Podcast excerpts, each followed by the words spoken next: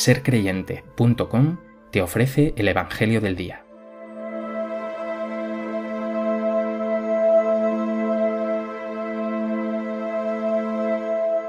Del Evangelio de Lucas. En aquellos días Jesús salió al monte a orar y pasó la noche orando a Dios. Cuando se hizo de día, llamó a sus discípulos, escogió de entre ellos a doce, a los que también nombró apóstoles. Simón, al que puso de nombre Pedro, y Andrés su hermano, Santiago, Juan, Felipe, Bartolomé, Mateo, Tomás, Santiago el de Alfeo, Simón llamado el celote, Judas el de Santiago y Judas Iscariote, que fue el traidor.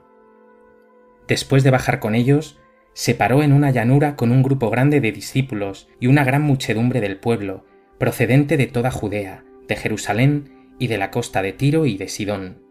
Venían a oírlo y a que los curara de sus enfermedades. Los atormentados por espíritus inmundos quedaban curados, y toda la gente trataba de tocarlo, porque salía de él una fuerza que los curaba a todos.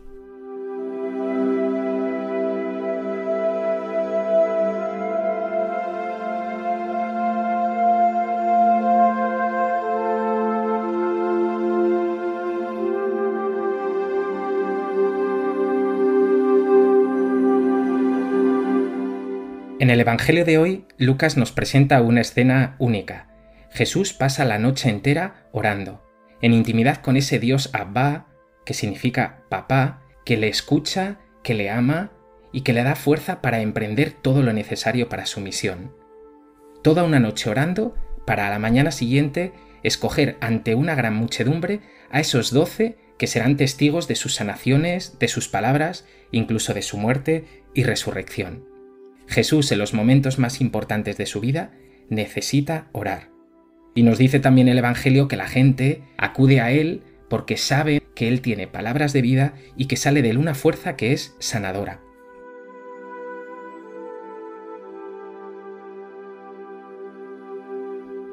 Hoy, como cada día, podemos destacar tres grandes cosas de este Evangelio para nuestra vida. En primer lugar, que Jesús antes de llevar a cabo alguna cuestión importante en su vida, ora al Padre. Es más, pasa largos momentos de oración con Dios. Jesús no puede improvisar para la elección de los discípulos. En intimidad con Dios descubre quiénes han de ser. Esto es una verdadera lección para nosotros. Tenemos que orar antes de tomar decisiones importantes para nuestra vida.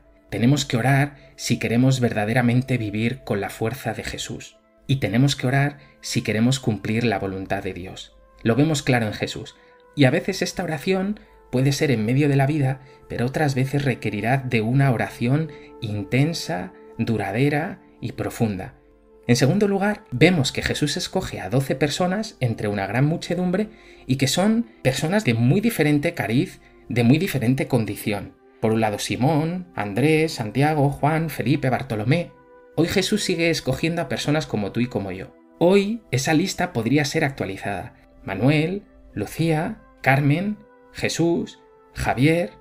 Hoy tu nombre está escrito en esta lista de discípulos, porque Él también te ha llamado y te ha escogido a ti. Y en tercer lugar, y esto es muy relevante, es que Jesús no solamente escoge discípulos, una palabra que significa aprendiz, discípulo, sino que los nombró apóstoles.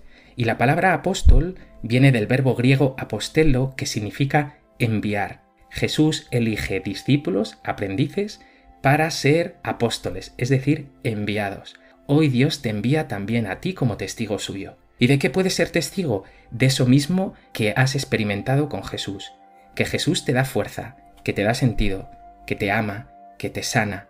Y hoy también puedes encontrarte con atormentados, con enfermos, con personas que buscan encontrar la alegría de Dios. Pues ojalá que esta alegría de Dios la encuentren en ti y hallen en ti un testigo de Jesús.